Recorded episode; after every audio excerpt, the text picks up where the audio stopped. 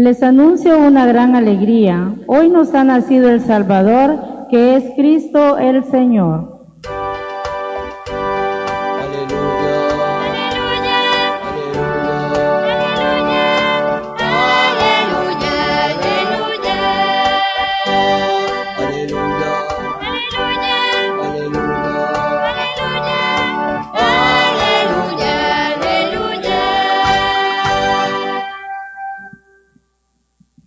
Hemos encendido esta última vela, la vela blanca, que es la luz de Cristo el Señor, porque hoy nos ha nacido el Salvador.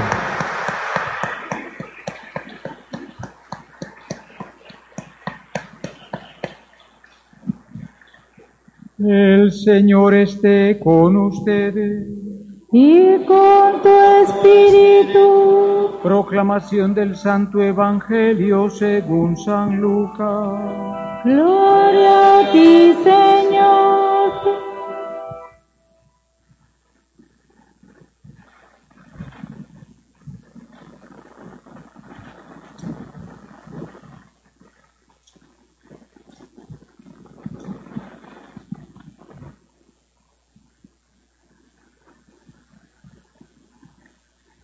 Por aquellos días se promulgó un edicto de César Augusto que ordenaba un censo en todo el imperio. Este primer censo se hizo cuando Quirino era gobernador de Siria. Todos iban a empadronarse, cada uno en su propia ciudad, así que también José, perteneciente a la casa y familia de David, se dirigió desde la ciudad de Nazaret, en Galilea, a la ciudad de David, llamada Belén, para empadronarse, juntamente con María, su esposa, que estaba encinta. Mientras estaban ahí, le llegó a María el tiempo de dar a luz y tuvo a su hijo. Lo envolvió en pañales y lo recostó en un pesebre porque no hubo lugar para ellos en la posada. En aquella región había unos pastores que pasaban la noche en el campo vigilando por turno a sus rebaños. Un ángel del Señor se les apareció y la gloria de Dios los envolvió con su luz y se llenaron de temor. Entonces el ángel les dijo, no teman les traigo una buena noticia que será gran alegría para todo el pueblo. Hoy les ha nacido en la ciudad de David un Salvador que es el Mesías, el Señor. Esto les servirá de señal. Encontrarán a un niño envuelto en pañales y recostado en un pesebre. De pronto se unió al ángel una multitud del ejército celestial que alababa a Dios diciendo, Gloria a Dios en el cielo y en la tierra paz a los hombres que ama el Señor. Palabra del Señor. Gloria a ti, Señor Jesús.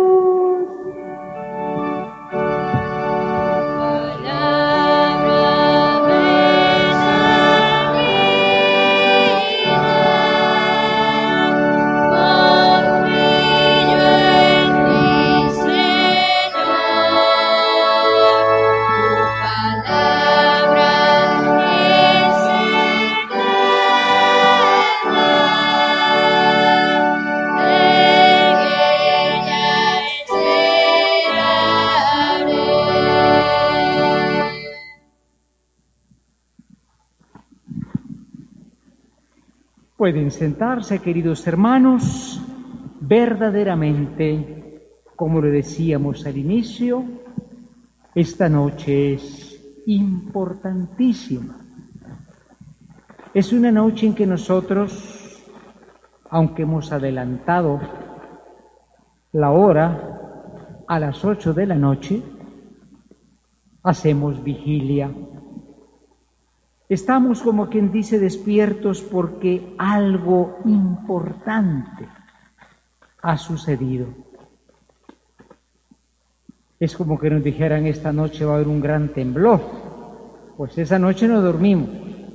Estamos ahí con un ojo abierto.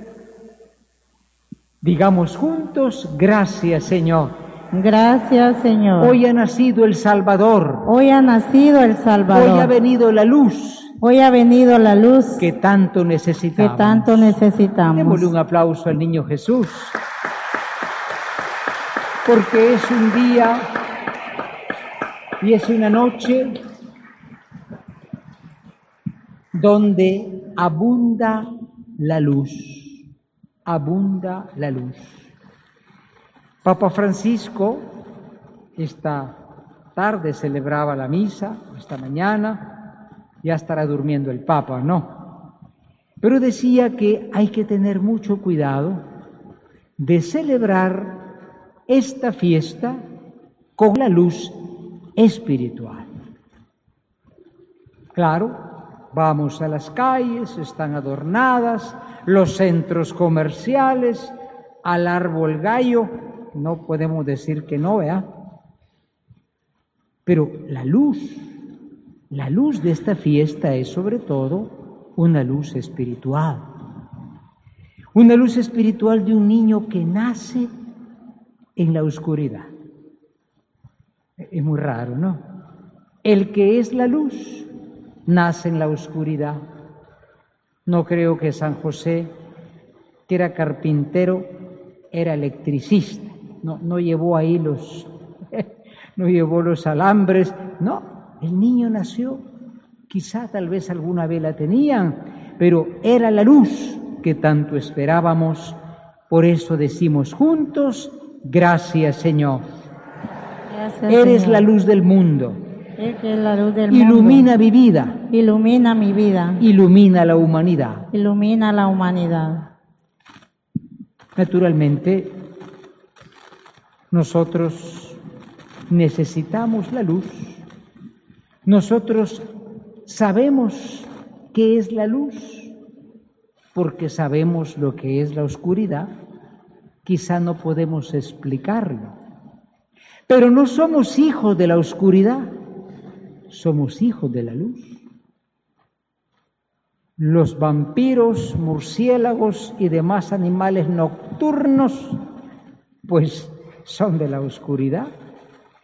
Nosotros necesitamos la luz y por eso necesitamos a este niño, a este niño que ha venido a alegrarnos con su pobreza, a enriquecernos con su miseria, a darnos luz con su pequeñez.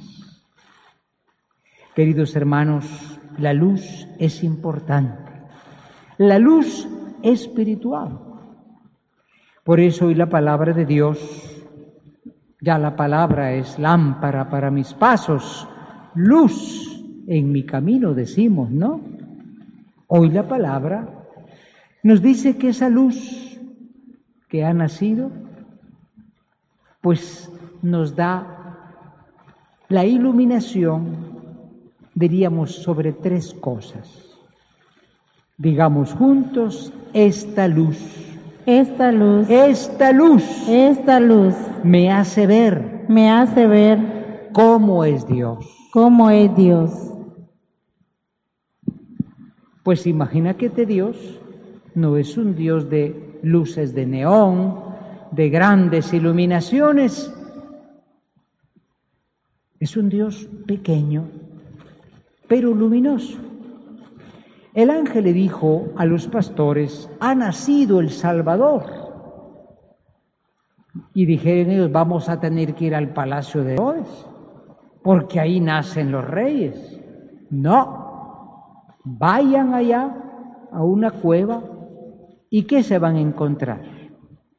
Un pequeño niño envuelto en pañales, pues la Virgen ya había pasado a comprar los pañales, ¿verdad? Ya sentía los dolores.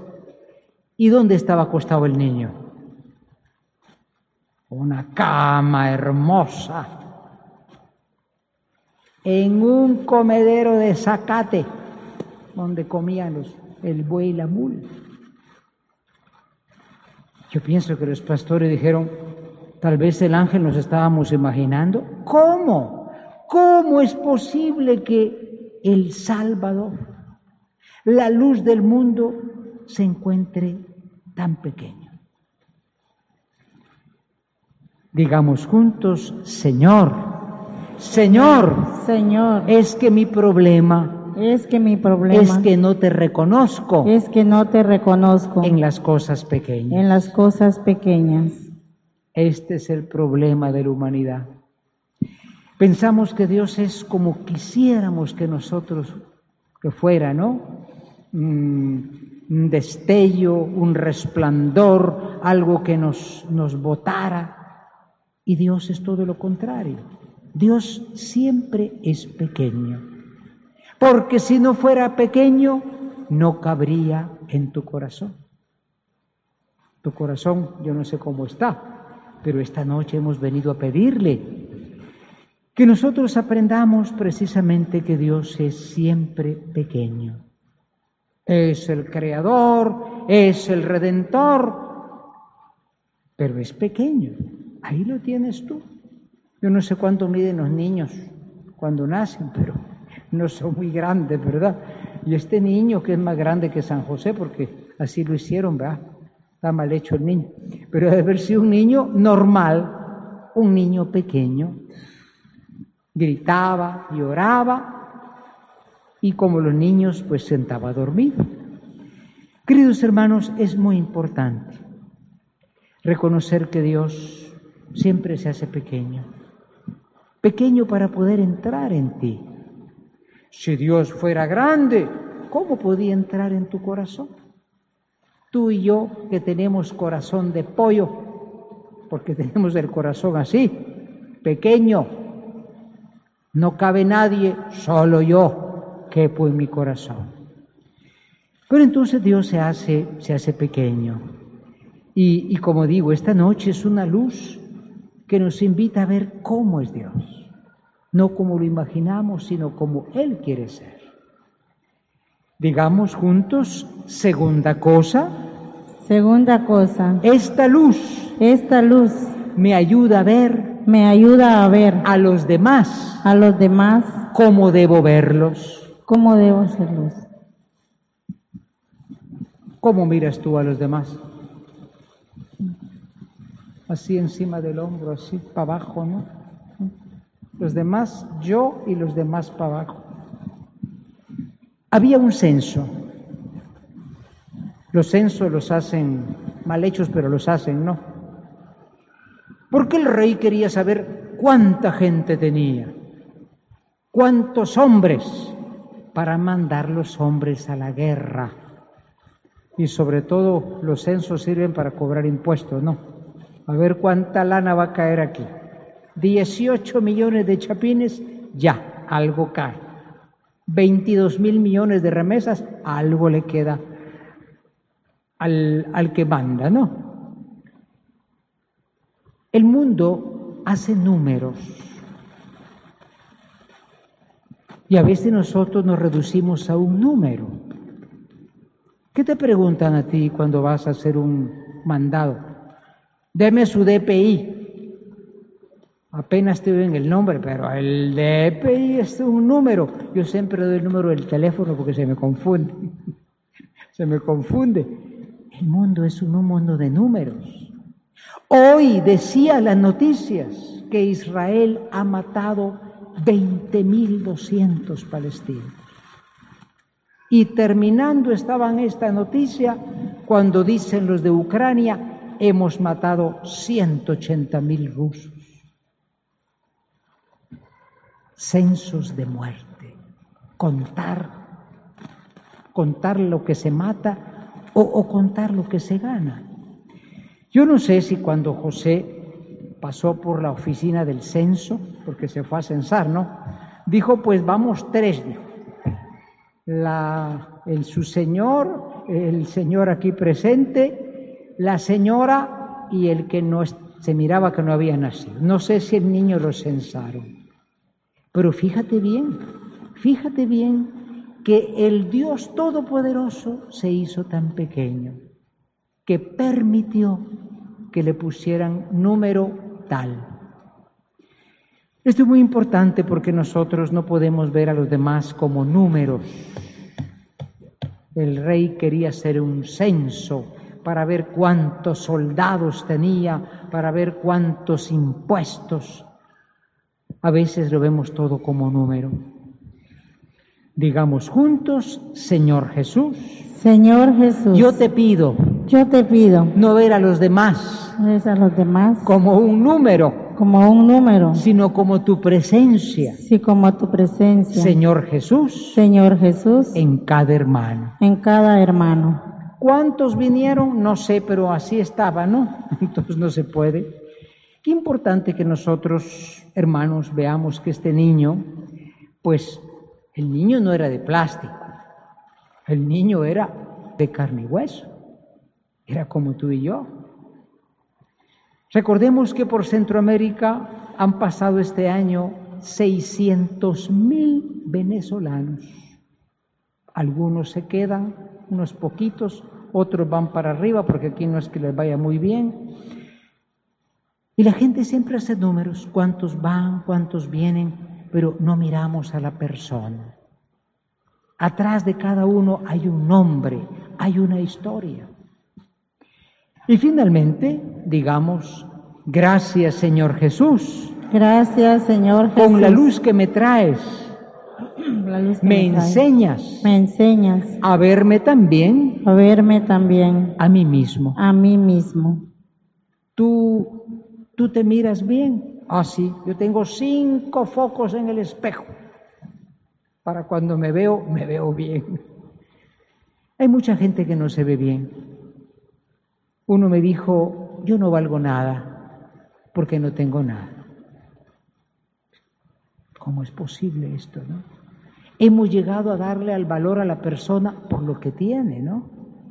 Otro dijo, yo tengo muchos pecados, yo ya no valgo nada. Y esta noche Jesús nos enseña que aunque no tengamos nada y aunque tengamos muchas culpas, sí tenemos un valor, el valor de ser hijo de Dios.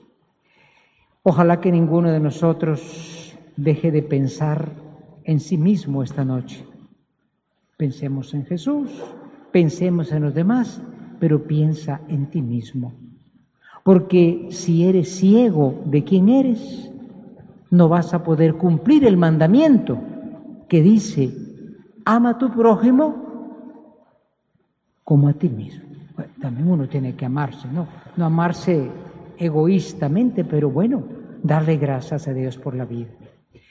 Queridos hermanos, en esta noche se nos piden tres cosas. La primera cosa es vivir esta noche en familia.